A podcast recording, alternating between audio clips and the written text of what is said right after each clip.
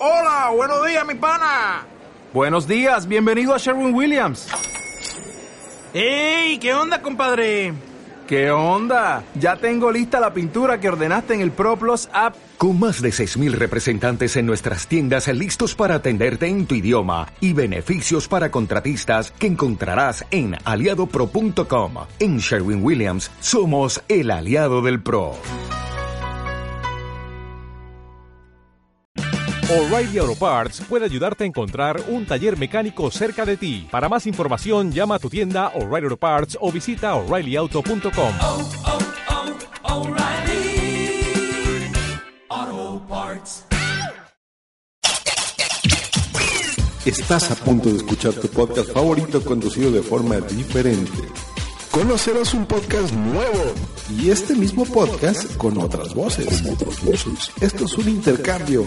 Esto es el Interpodcast 2018.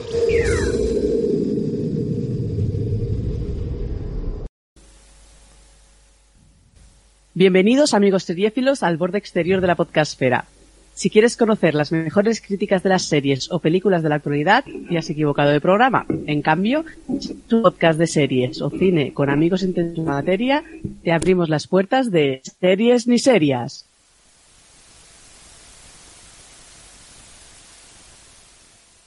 Bueno, muy buenas y bienvenidos a...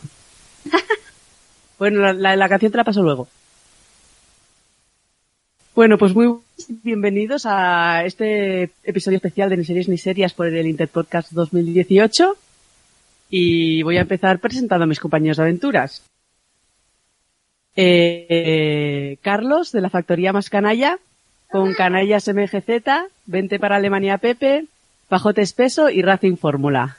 Y Canallas Info RC. Ay, Canallas Info Perdón, no lo salto. Buenas y bienvenidos, Carlos. Gracias. Y Celer, que es el principal culpable de que nosotros nos hayamos unido todos en, en el podcast Racing Fórmula. Buenas, Celer. Ah, buenas, buenas, donde a cualquier hora que estoy escuchando esto y nada, que aquí está hacerlo muy bien. De momento nos falta Samuel, también de la factoría de Canellas MGZ, 20 para Alemania Pepe y Racing Fórmula, que a ver si tenemos suerte y se nos puede incorporar un poco más tarde. Y yo que estoy hablando, que soy Carvala, del bombo de Carvala y Racing Fórmula. Y en esta ocasión vamos a hablaros de una serie muy especial y súper de actualidad como es Los Autos Locos. Aquí están de nuevo, el más osado grupo de pilotos de carreras del mundo en sus autos locos, compitiendo en las carreras más peligrosamente divertidas de la historia. Los Autos Locos, que en inglés se llamó Wacky Races, fue una serie de dibujos animados eh, muy delirante que eh, se emitió en Estados Unidos y estuvo producida por Hanna-Barbera Productions sobre 11 coches que competían entre ellos para ver quién era el piloto más loco del mundo. Y era una serie muy inusual porque habían muchos personajes habituales, 23 en total, y además tenía un diseño de los coches muy surrealista. Esta serie está inspirada por la película La carrera del siglo de 1965 y se emitió en el canal de televisión estadounidense CBS entre el 14 de septiembre del 68 y el 5 de septiembre del 70.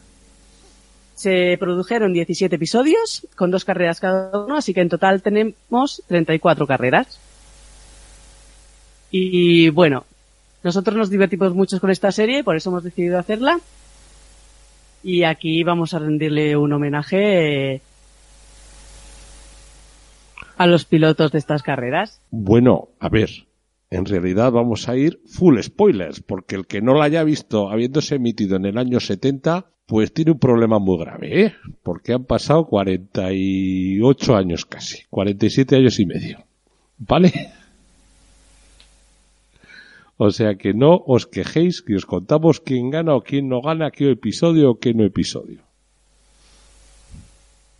Y que luego la gente de lo de las series les preocupa mucho lo de los spoilers, ¿no? Sí, pero bueno, en esta serie al final lo que gana, quien gana el episodio es lo de menos. Básicamente es quien no gana.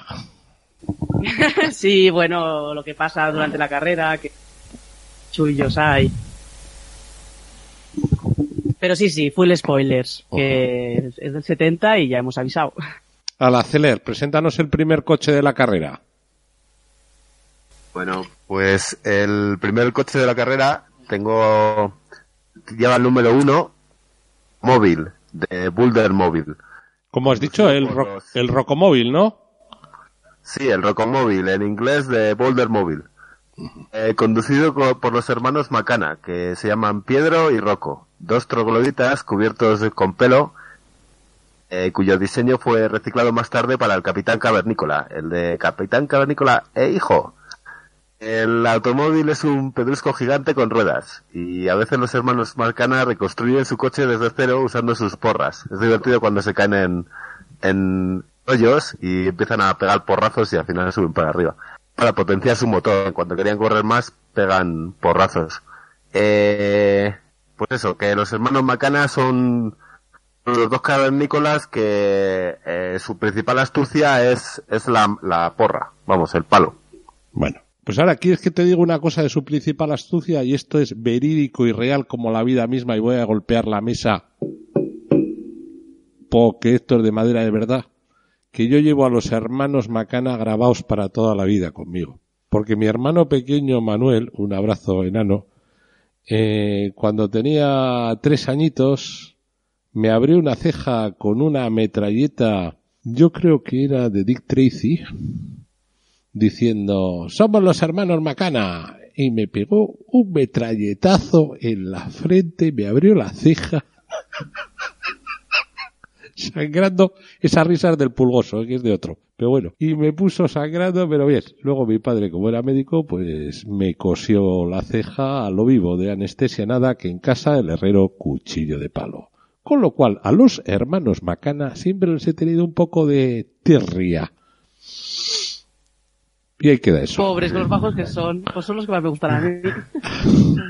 Mira la otra malvada. Con el número 2 en la carrera llegaba el espantomóvil de Creepy Coupé, conducido por los tenebrosos, que eran un corpulento humanoide, una especie de Frankenstein y un vampiro de piel morada. Se trata de un coche con un pequeño campanario arriba, un torreón, cuyo punto más alto estaba habitado por un dragón, varios fantasmas, vampiros, monstruos y brujas. Ese dragón les ayudará muchas veces, sobre todo cuando llegan los precipicios y de repente se van a caer, y el espantoil remonta porque el dragón saca las alas y saca a volar. No siempre lo soluciona y también usan a veces el fuego del dragón para salvarse en situaciones apuradas. Los tenebrosos lograron llegar tres veces en el primer lugar, pero yo creo que no fueron los ganadores de la carrera. Creo que los ganadores de la carrera, ya lo diremos luego, me huele que son mis enemigos favoritos. ¿Quién va con el 3? El 3, eh, con el número 3 tenemos el auto superconvertible, Converta Car, eh, que está conducido por el profesor Lokovic, que es un científico loco, con todas las pintas del científico loco, con eh, eh, la cabeza acá y todo el pelo por detrás. Y tiene un coche que tiene una especie de forma de barco con ruedas, pero que es capaz de transformarse en casi cualquier cosa. Porque después tiene como una hélice, como parte de un avión, es un poco extraño.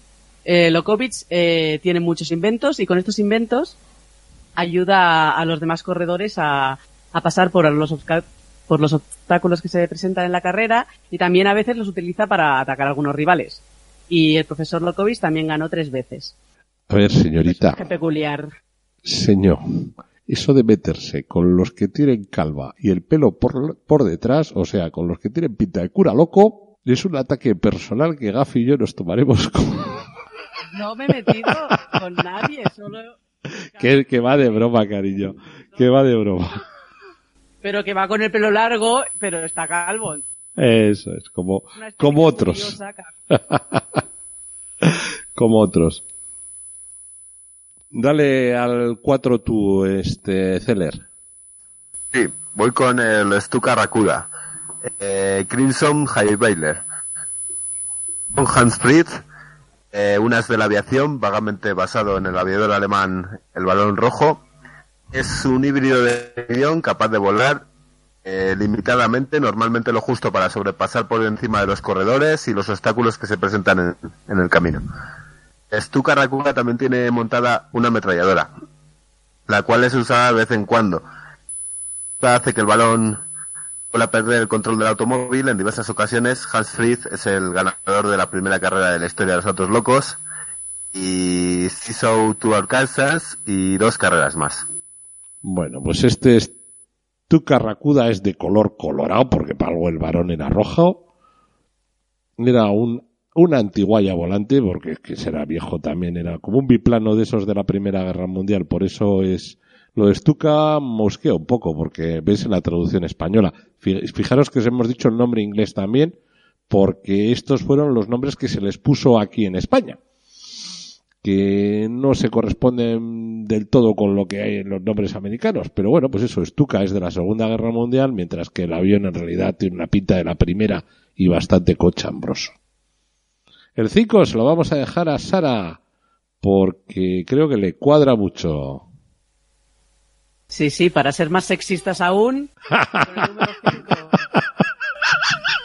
voy a comentarlo yo, que soy la única chica del podcast, que es la única chica que corre en las carreras, con el Compact Pussycat, conducido por Penélope Glamour, que es una damisela en apuros, con todas las letras, que conduce un coche totalmente rosa, ella vestida totalmente de rosa, y que eh, este coche solo tiene accesorios de belleza. Que a veces le fallan y esto le permite a Penélope eh, enfrentarse a sus rivales, como por ejemplo cuando el champú le produce un exceso de espuma y, estaba para los rivales. Tiene un romance secreto con Pedro Bello, porque todos sabemos que las mujeres sin pareja no somos una mujer realmente conseguida. Y siempre que está en apuros pide ayuda, normalmente aquí a su amigo Pedro, o si no a cualquier otro, ya que todos los demás son hombres, pues y están todos dispuestos a ayudarla en cualquier momento, como buena señorita en apuros que es.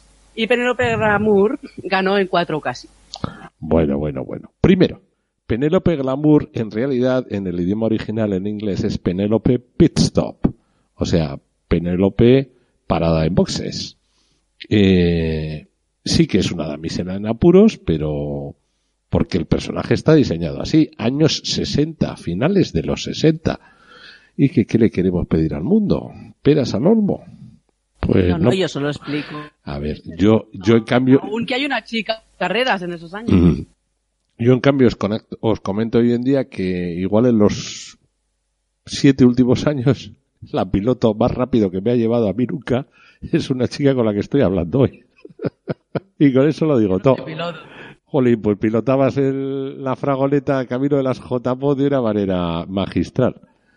Ni más ni menos. Una gran piloto, la señorita Sara del Bombo de Carvala.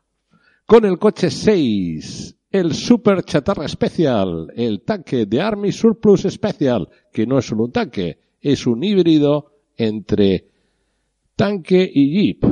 La parte de arriba, el cañón de un tanque, la parte de abajo, más bien un jeep. Conducido por el sargento Blast y el soldado Mickley, dos militares, aunque en España jamás se les nombró con ningún nombre, no vaya a ser que los militares se ofendieran, solo sargento y soldado.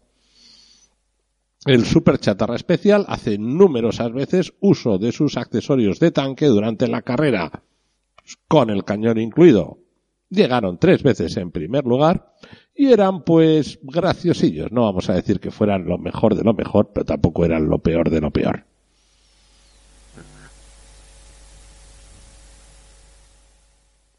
Voy con el 7. eh, es la anticuaya blindada. Eh, Battlefront.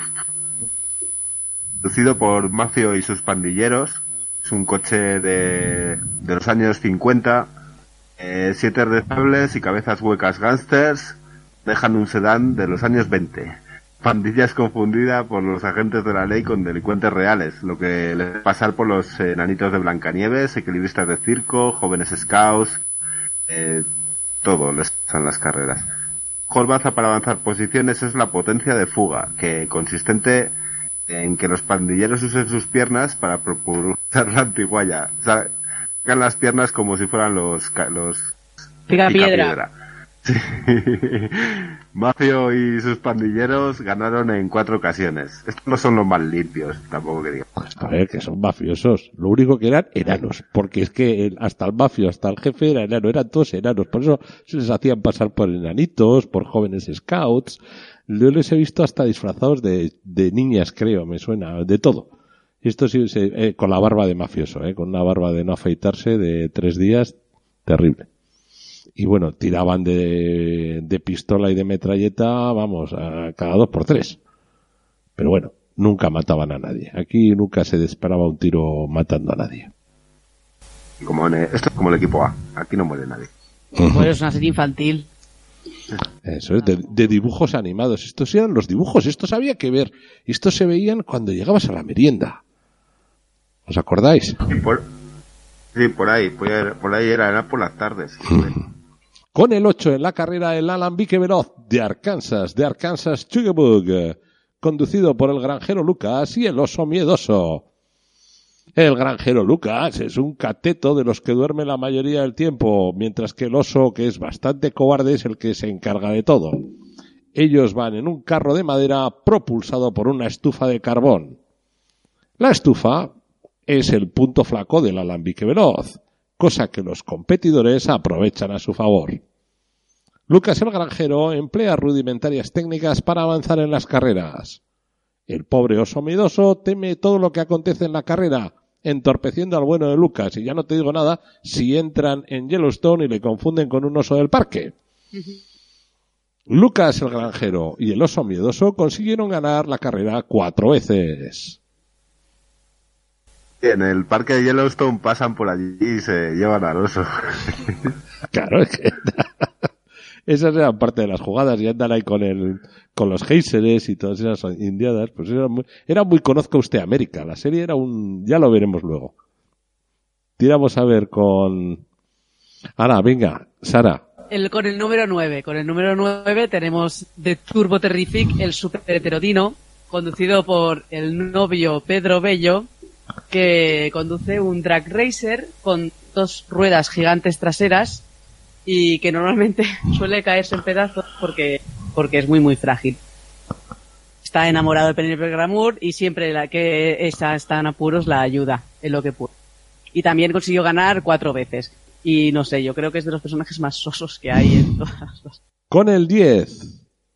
En el 10, el, tronco, el Troncoswagen, eh, Wagon, eh, conducido por Brutus y Listus. eh, es un leñador y un castor en una carreta de madera con sierras circulares en lugar de ruedas. Esto le da la habilidad de cortar casi cualquier cosa, dañando o destruyendo objetos. Conductores muy agresivos y no dudan en rebanar a dos eh, a su rival a la hora de adelantar. También emplean artefactos cortantes para abrirse paso por los obstáculos de la carretera. Estos ca- ca- siempre que adelantan dejan al otro coche bastante bastante fastidiado. Tus y Lustus eh, ganan tres carreras. Y por último, con el doble cero, el Super Ferrari Special, conducido por Pierre Nodoyuna y su fiel Patán, los villanos de la serie. Se trata de un coche increíble a reacción con cientos de armas ocultas, más la mala baba de Pierre Nodoyuna. Intentan perjudicar lo máximo posible a sus competidores con el único propósito de asegurarse la victoria. Pierden mogollón de carreras cuando van primeros solo por fastidiar a los que vienen detrás cuando no les hace falta para nada. Esta obsesión de Pierre solía acarrearle una pérdida de tiempo valioso, haciéndole perder muchas posibles ocasiones de victoria, que es lo que pasó. De hecho, en las 34 carreras no gana ni una. Vamos, no es que no gane, es que no queda ni primero, ni segundo, ni tercero. Normalmente queda el último siempre. Cabe destacar que alguna vez cruza la meta en primer lugar, pero luego es descalificado por verificarse las trampas con las repeticiones a cámara lenta. Vamos, parecido a lo que pasa a día de hoy con algunos. Tela marinera. Recuerdo una que iba a ganar Pierdo, Pierdo Nodoyuna y de repente van a llegar a la meta, para el coche en, en seco, entran todos los demás, ganan la carrera otros, dicen, el comentarista dice, vamos a ver por qué Pierre Nodoyuna se ha parado, ha ganado la carrera, y era porque Patán le dio autógrafo. Es que Patán, Patán es muy, muy bueno, muy, muy bueno. Tal es así que, bueno, oye, la serie esta, lo de Pierno y una está muy bien y lo de Patán, Pero vamos, o sea, es innegable que estos, estos tíos generaron un, una escuela. Tal es así que después hubo una serie de televisión solo para, o basada en ellos dos, en las que eran pilotos de avión. Bueno, Era, entonces era cuando conocíamos a como el perro Risitas. Eso es. Eso es. Pero bueno, eso es de risitas o patán. Eso es. En realidad, los derivados de esta carre- de estos son dos. El personaje de Pelo- Penélope Glamour protagonizó en 1969, o sea, ya a mitad de la serie, una secuela, Los peligros de Penélope Glamour. Era así, como sonaba. Y había unos, una música muy francesa. Y también en el 69, como yo decía, Pierno de Yuna y Patán aparecieron en su propia secuela, El Escuadrón Diabólico, donde eran aviadores de la Primera Guerra Mundial y trataban de capturar a un palomo mensajero enemigo. Oye, en las carreras, ¿quién es el que... Ah, lo que decía yo. En cuanto al palmarés, en realidad, aunque hubo varios que ganaron cuatro veces, como la Antiguaya Blindada, el Compact Pussycat, el Super Heterodino o el Alambique Veloz, en realidad el Rocomóvil logré 14 primeras o 14 veces estar entre los tres primeros. Y el que más cerca estuvo como rival de estar en una situación parecida sería la Antiguaya Blindada que tuvo cuatro primeros, dos, cinco segundos y dos terceros.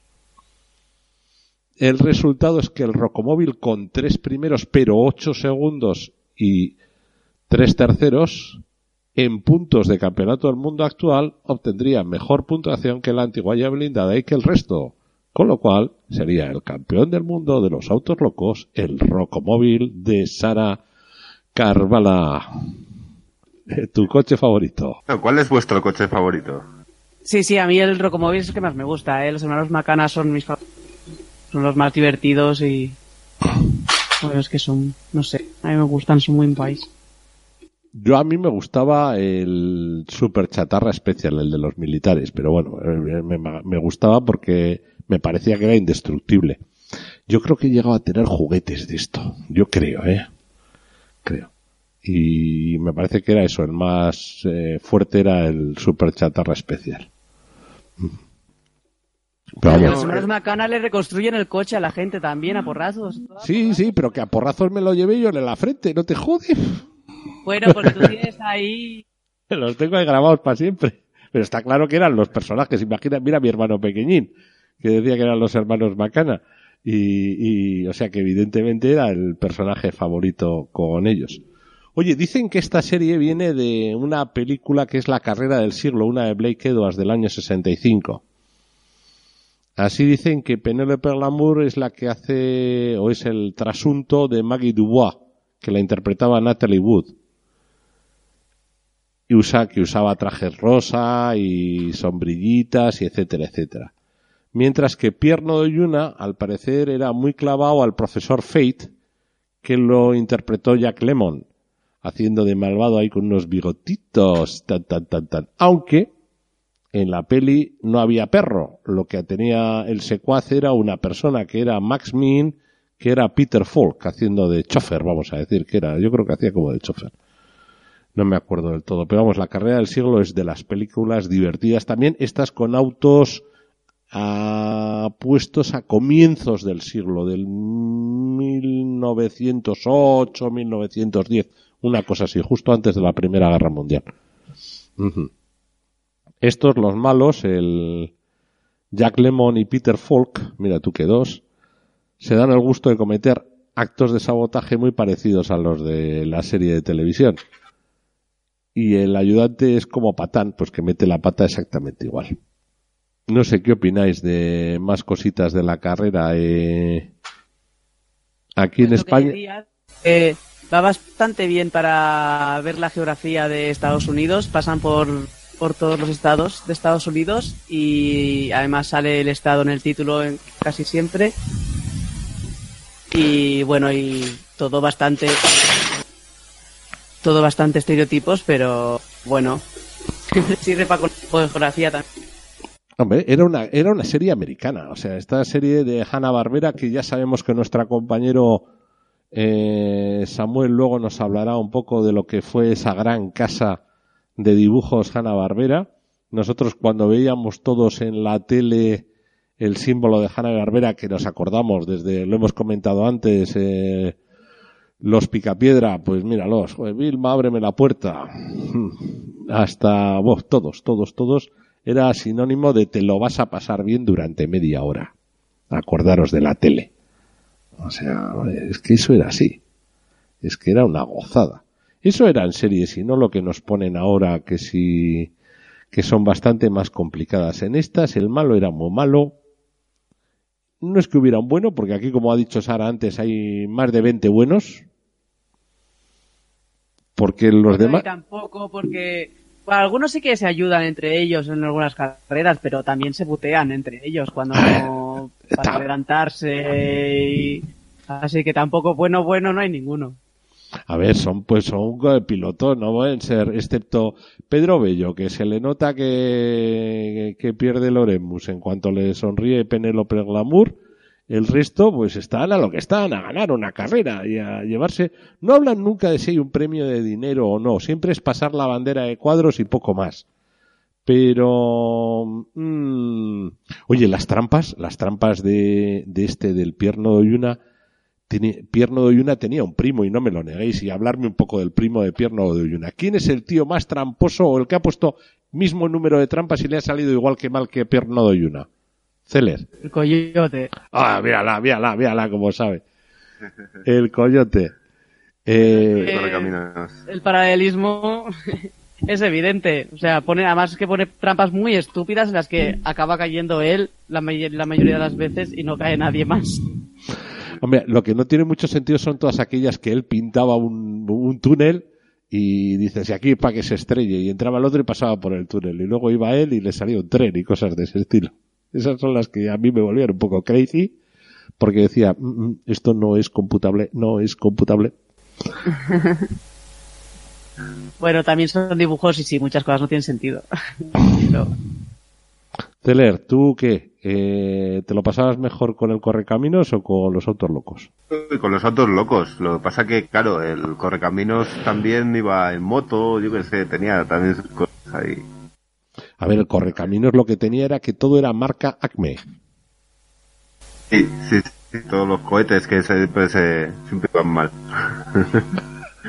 Jolín, ¿cómo le criticas a la pobre marca Acme? Era lo mejor. Joder, es que a mí me gustaba más el coyote y algún día, joder, algún día tenía que ganar. Que al final sí que había un capítulo, pero bueno. Eh, en principio, joder, dices, qué pena el coyote. Si hubiera ido bien la marca Azme, lo habría logrado. O sea, a veces no era culpa suya del todo.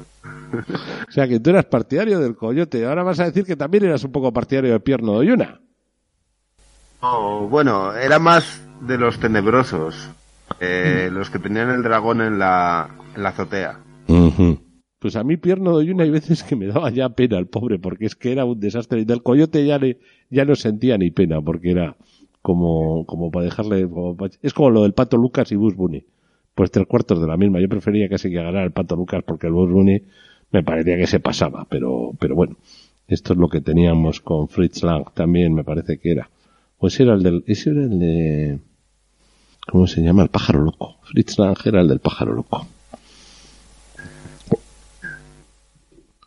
Oye, títulos que- de los de los episodios. Oye, ¿os acordabais de verdad que eran de dos en dos los episodios?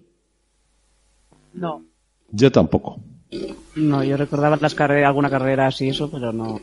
Pero yo no, es- no recordaba y que se emitieran de dos en dos. O sea, es que yo decía, yo para mí han sido un- una carrera cada día. Pero claro, si duraban 15 minutos y era media hora, pues sí, son dos carreras. eh, una primera, no sé si meterían algún anuncio y luego otra carrera. Sería así. Sí, puede ser. Bueno, a lo mejor aquí no, no da- lo daban por carreras separadas, pero bueno, como los, las carreras están separadas de sí, o sea, cada carrera es como un capítulo en realidad, entonces a la hora de verlo no están enlazadas las, las dos carreras juntas ni nada.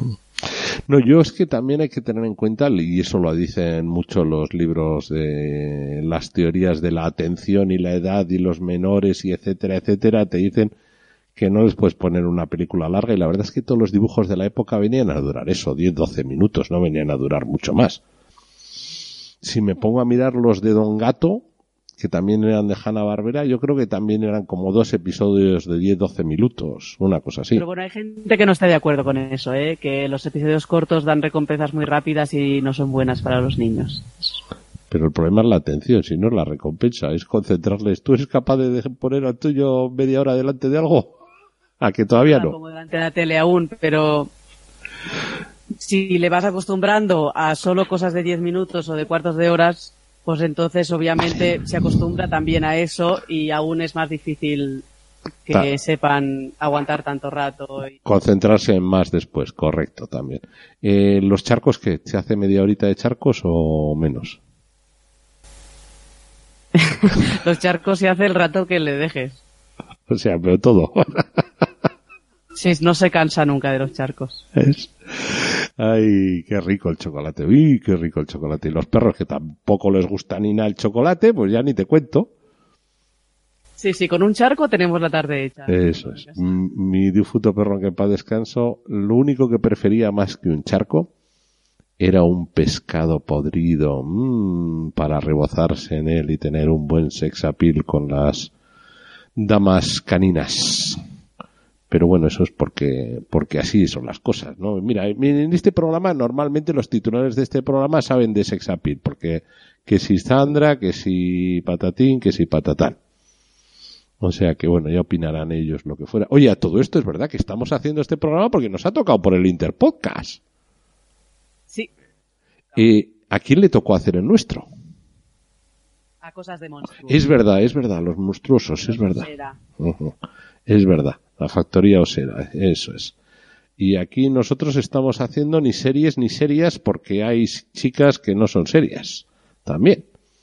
No sé si por eso viene el, el título. También. Te juro que no lo sé. ¿eh? Lo dudo. Yo es que como cuando he oído los episodios, las que mandan son las chicas, digo, pues aquí será que igual viene por esto lo de ni serias, pero te juro que no lo sé. Igual me tengo que ir a escuchar el primero a que me digan el porqué del título, pero Pues no es por las series, ¿no? Pues ni series ni serias. Y que no hablan en serio sobre las series. Es, no sé, es un juego de palabras. Ah. Un juego que veo que tenga mucho más allá. pues ni series ni serios también podía haber sido, pero bueno, oye.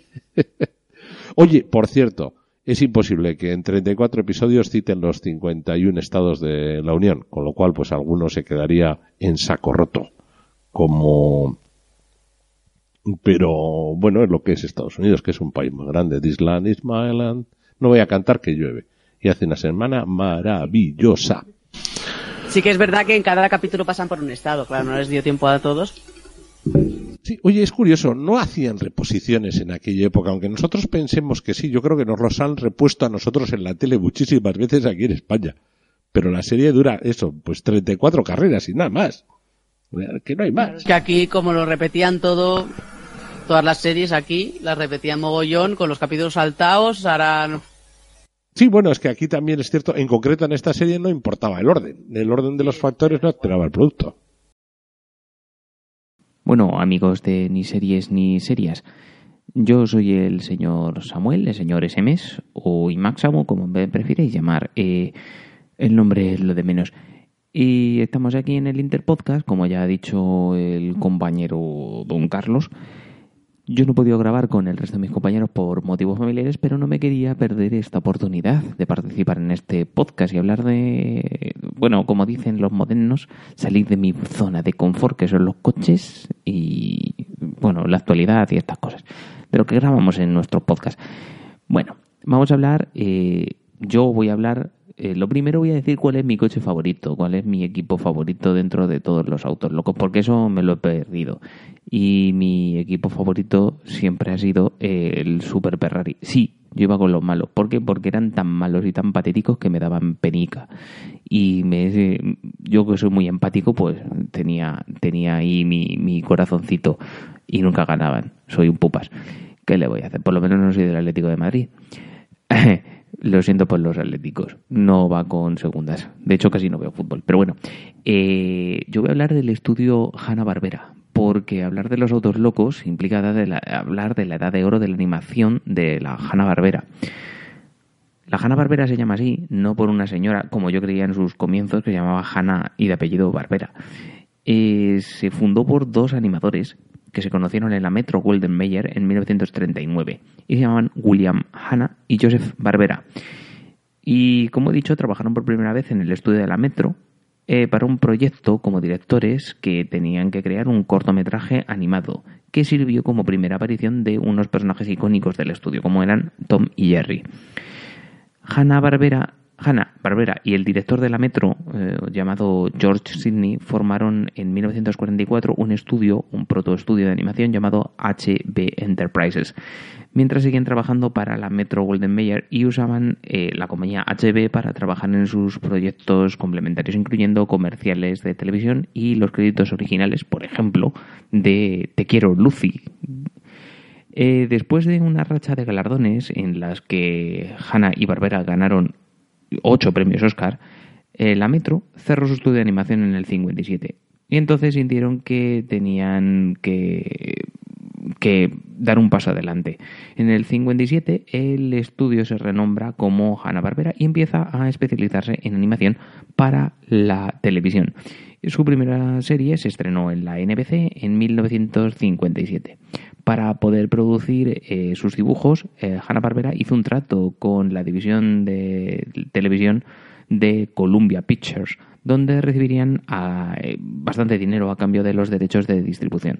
En el 59 se renombran oficialmente como Hanna-Barbera Productions y se convierten en líderes dentro de la producción de animación para televisión aunque fueron criticados por sus técnicas de animación en principio bastante limitadas, sobre todo comparadas con otros estudios de animación, por ejemplo, la Disney, Hanna-Barbera produjo series bastante exitosas que fueron emitidas durante las mañanas de los fines de semana por televisión, sobre todo en la NBC.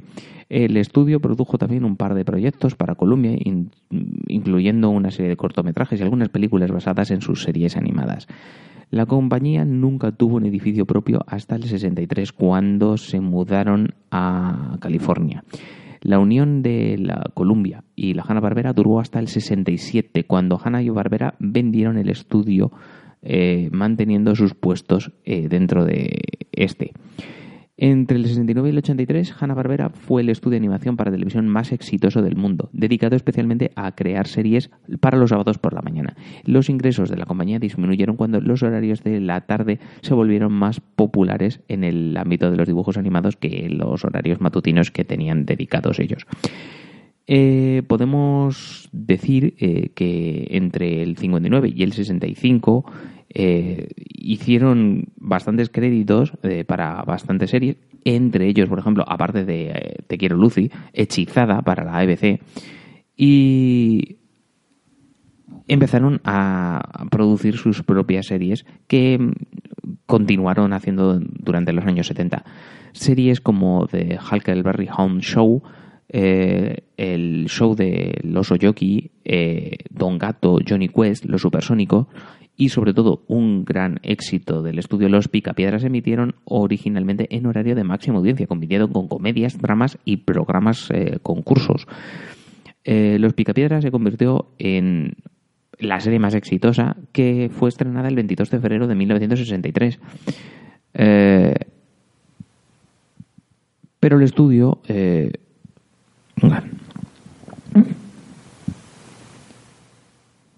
y durante la década de los 70 la mayoría de los dibujos animados estadounidenses eran producidos por este estudio. Este fue uno de los principales problemas, ya que con el aumento de demanda de sus dibujos se empezó a disminuir mm, la calidad de los mismos para poder dar abasto a sacar todo esto. Eh, si os acordáis de algunos de estos eh, dibujos, mm, sobre todo durante la época de los 70, eh, los Oyogi, los Picapiedra, eh, incluso los, los dibujos de Scooby-Doo, podemos acordarnos de esos, de esos cuerpos que no se movían, con esas piernas que se movían a toda prisa. Eh, daba la sensación de que el cuerpo era un dibujo estático y las piernas prácticamente eran otro. Esos fondos que iban pasando una y otra vez. Esto chocaba sobre todo con, con como hemos dicho, la calidad que transmitían los dibujos de la Disney, que poco a poco empezaba a meterse también en ese, en ese, en ese terreno de los dibujos. Eh, como hemos dicho, durante los 70 fue su etapa más productiva y durante los años 80 eh, ya hemos dicho que el área de animación cambió eh, debido a la competencia que, bueno, sobre todo que consistía en, que había muchas series basadas en juguetes y figuras de acción, como He-Man, los Amos del Universo, los... Eh, los pitufos, de... no, El área de animación, como hemos dicho, cambió, eh, cambió para, para ellos, eh, ya que se cambió el horario de máxima audiencia para los dibujos a la tarde y esos horarios los empezaron a copar series que no solamente eran divertidas para los niños, sino que estaban basadas en juguetes y figuras de acción, como por ejemplo He-Man o los Amos del Universo.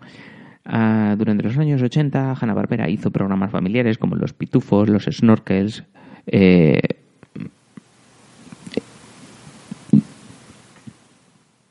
Hizo programas familiares como Los Pitufos, Los Snorkels, Pac-Man y otra serie de programas que bueno, se producirían para los fines de semana de la mencionada cadena ABC. El problema es que estos dibujos no tendrían el tirón que ellos esperaban conseguir.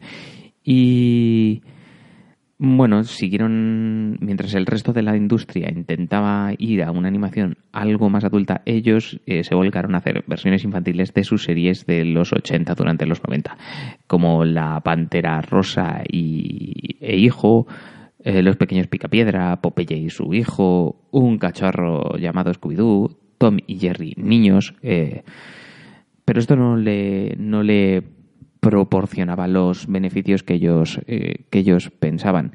Y durante los 90, pues la situación económica del estudio empeoró.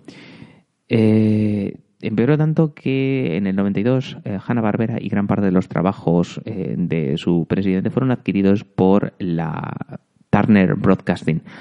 mientras tanto, Tom y Jerry eh, volvieron a ser propiedad de sus creadores debido a que los derechos de autor de los personajes fueron transferidos al copyright de Hanna-Barbera por la compra. El presidente de la Turner tuvo una idea que fue eh, liderar el estudio y fue cambiándolo poco a poco hasta poco a poco ir desapareciendo Hanna-Barbera del nombre y ser cambiado por Cartoon Network. Esto pasó en 1998. Eh, en el 2001 Hanna-Barbera formó parte de la Warner Bros. Animation y los proyectos a partir de entonces fueron manejados, como hemos dicho, por la marca Cartoon Network. Eh, ahora mismo podemos decir que Hanna-Barbera no existe, pero su espíritu, que son los Cartoon Network, eh, persiste, eh, ya que es una es una, una cadena bastante exitosa a nivel mundial.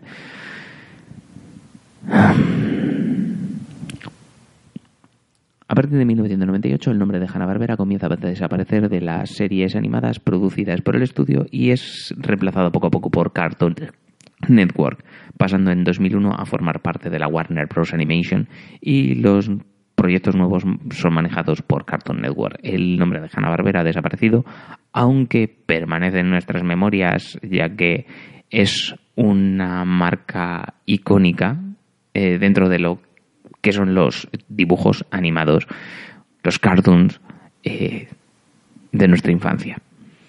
Y hasta aquí llego en mi intervención y os dejo con la despedida que os van a proporcionar mis compañeros.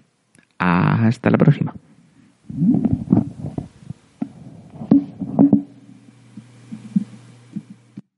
Oye, serios ni serias y oyentes de serios ni serias, que estamos encantados de no ser serios. Un abrazo, Carlos. Él era la francesa, se ha despedido.